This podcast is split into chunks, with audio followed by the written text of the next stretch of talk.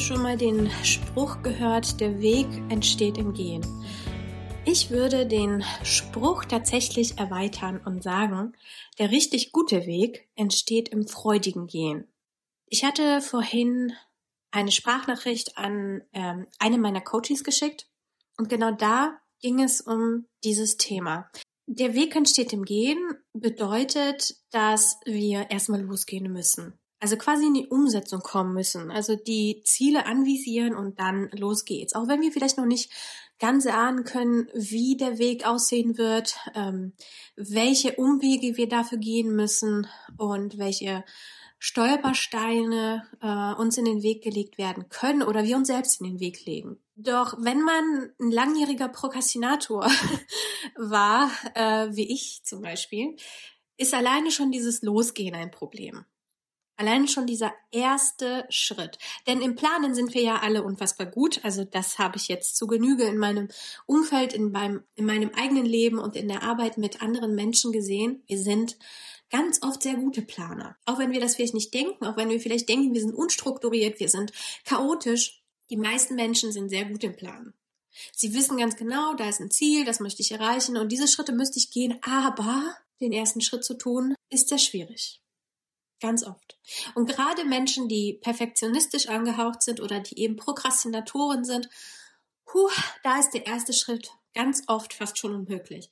Aber genau dieser erste Schritt macht es, dass wir den Weg, der uns entweder, je nachdem, woran man glaubt, vorbestimmt ist oder den wir selbst uns erarbeiten können, genau dieser erste Schritt ist es, der überhaupt diesen Weg erst anfängt und wo dann der Weg auch entstehen kann. Wenn wir aber ein Prokrastinator oder eben ein unfassbarer Perfektionist sind, wobei das eine und das andere bedingt, denn die meisten Prokrastinatoren sind Perfektionisten. Und deswegen tun sie das nicht, was sie tun wollen, weil es nicht perfekt werden könnte in irgendeiner Art und Weise, also fangen sie erst gar nicht an oder schieben und schieben und schieben, bis es nicht mehr geht. Und dann kommt diese Energie, diese Deadline-Energie und es geht los.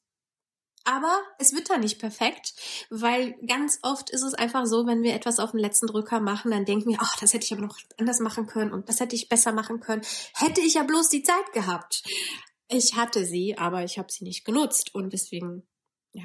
Die Ergänzung zu dem Satz, der Weg entsteht im Gehen, also meine Ergänzung in dem Moment, der richtig gute Weg entsteht im freudigen Gehen, ist, weil ich festgestellt habe und ich das auch immer wieder bei anderen, vor allem bei meinen Coaches sehe, wenn wir Menschen zu sehr verbissen sind auf eine bestimmte Lösung, auf einen bestimmten Weg, auf eine bestimmte Vorstellung von unserer Zukunft. Und wir da so richtig, oh, das muss jetzt aber funktionieren, ich muss jetzt diese Lösung haben. Dann entsteht Frust, Enttäuschung und Wut. Ganz oft diese Verbissenheit ist zu einem bestimmten Grad gut.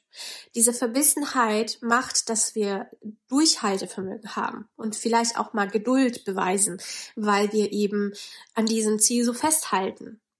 Doch ganz oft, überwiegend würde ich sogar sagen, ist es das, was uns daran hindert, das glückliche, erfolgreiche, freudige Leben zu führen, was wir uns so sehr wünschen. Wenn wir uns darauf fokussieren, ständig einem bestimmten Ziel hinterher zu jagen und dabei alles andere völlig außer Acht lassen, auch die anderen Möglichkeiten, die vielleicht uns ja auch zu einem Glück und Erfolg und Freude führen würden, weil wir eine bestimmte Vorstellung von einem bestimmten Ziel haben, dann verpassen wir ganz viele Chancen und vor allem aber verpassen wir, wenn wir schon losgegangen sind, den Weg, der sich unter unseren Füßen ebnet und der wundervoll sein kann. Ja, es gibt auch steinige Wege. Das bestreite ich nicht. Aber es kann auch sein, dass wir uns diesen steinigen Weg auch selbst erschaffen, indem wir eben auf einen Weg gehen, der nicht für uns bestimmt ist, der eben zu sehr an Restriktionen und äh, Einschränkungen und was auch immer gehalten ist, Vielleicht hilft es dir, das zu hören und deine Ziele zu überdenken. Sind das überhaupt deine Ziele? Und gibt es vielleicht Ziele, die du noch gar nicht so wirklich auf dem Schirm hast und du dich auf ein Ziel fokussierst, weil du denkst, wenn du dieses Ziel erreichst, dann hast du XYZ. Und vergiss dabei, dass das Leben, das zwischen jetzt und dem Erreichen des Ziels teilweise sehr viel Zeit vergehen kann. Und wenn du in dieser Zeit nicht glücklich bist, nicht Dinge, die dir Freude machen, in dein Leben einlädst, dass du quasi dein Leben verschwendest. Weil das Ziel ist irgendwann mal in der Zukunft und du bist jetzt gerade hier und der Weg dahin ist eben dein Leben. Ich glaube, wir dürfen uns auf den freudigen Weg einlassen. Ich glaube, wir dürfen uns erlauben, mehr Freude in unser Leben zu lassen, statt uns verkrampft auf irgendwas zu konzentrieren, zu fokussieren, nur um irgendein Ziel zu erreichen. Ich glaube, dass der Satz, der Weg ist das Ziel, sehr leer gelutscht ist, ja. Das sehe ich auch so, es wird überall, aber da steckt, steckt auch wirklich sehr viel Wahrheit dahinter. Denn dein Leben ist begrenzt und du weißt nicht, wann das Leben zu Ende geht. Also du weißt auch gar nicht, ob du dein Ziel erreichst, weil vielleicht ist vorher schon dein Leben zu Ende. Und dann hast du dich fokussiert, verbissen, verkrampft auf dieses eine bestimmte Ziel und warst unzufrieden auf dem Weg dahin. Und ich weiß nicht, ob der Preis dafür nicht zu groß ist. Als persönlicher Schmankerl aus der ganzen Geschichte, ich war jahrelang darauf fokussiert, Coach zu werden. Jahrelang.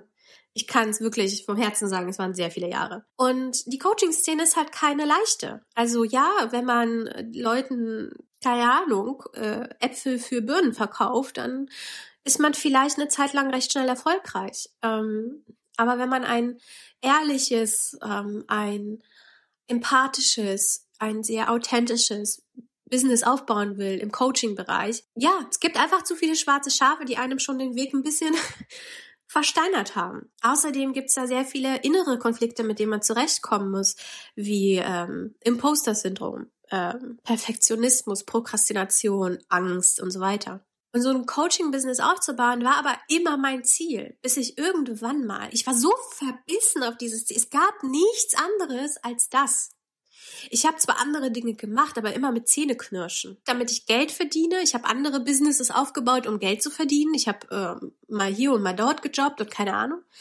Aber das Hauptziel war immer dieses, ich will Coach sein, ich will Mentor sein, ich will anderen helfen. Ich war so darauf verbissen, Coach zu sein, anstatt ein anderes Ziel mein Ziel werden zu lassen, und zwar glücklich zu sein. Mein Ziel ist also nicht mehr, ich will der Supercoach sein, der ich bin. Dafür helfe ich einfach zu vielen Menschen, die in ihrem Schatten stecken und aus den Coachings rausgehen und sagen, oh, da, da ist jetzt aber echt viel weggegangen. Ich bin jetzt so viel gelöster in mir. Mein Weg ist jetzt, egal was ich tue, Hauptsache, ich bin dabei glücklich. Das ist mein Ziel. Und dadurch hole ich das Ziel aus der Zukunft, die irgendwann vielleicht sein könnte, ins Jetzt. Ich erlaube es mir also glücklich zu sein. Ich erlaube es mir also, einen freudigen Weg zu gehen, um dann einen richtig guten Weg zu haben. Ich hoffe, dieser Impuls hat dir ein bisschen was zum Nachdenken gegeben, was du mit in den Tag mitnehmen kannst. Und ähm, wenn du dich da für meine Angebote interessierst, wenn du gerne Schattenarbeit machen möchtest, wenn du ins Schattenarbeit Coaching ähm, gehen möchtest, schau dir gerne die Inhalte auf Instagram bei mir an. Die Website ist gerade in Überarbeitung noch, deswegen kann man da noch nicht so viel lesen. Ähm, aber auf Instagram kann man schon mal einiges sehen.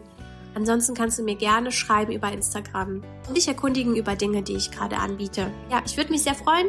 Ich wünsche dir auf jeden Fall eine wundervolle Woche. Ich hoffe, dir geht es gut und wir hören uns in der nächsten Folge. Bis dahin.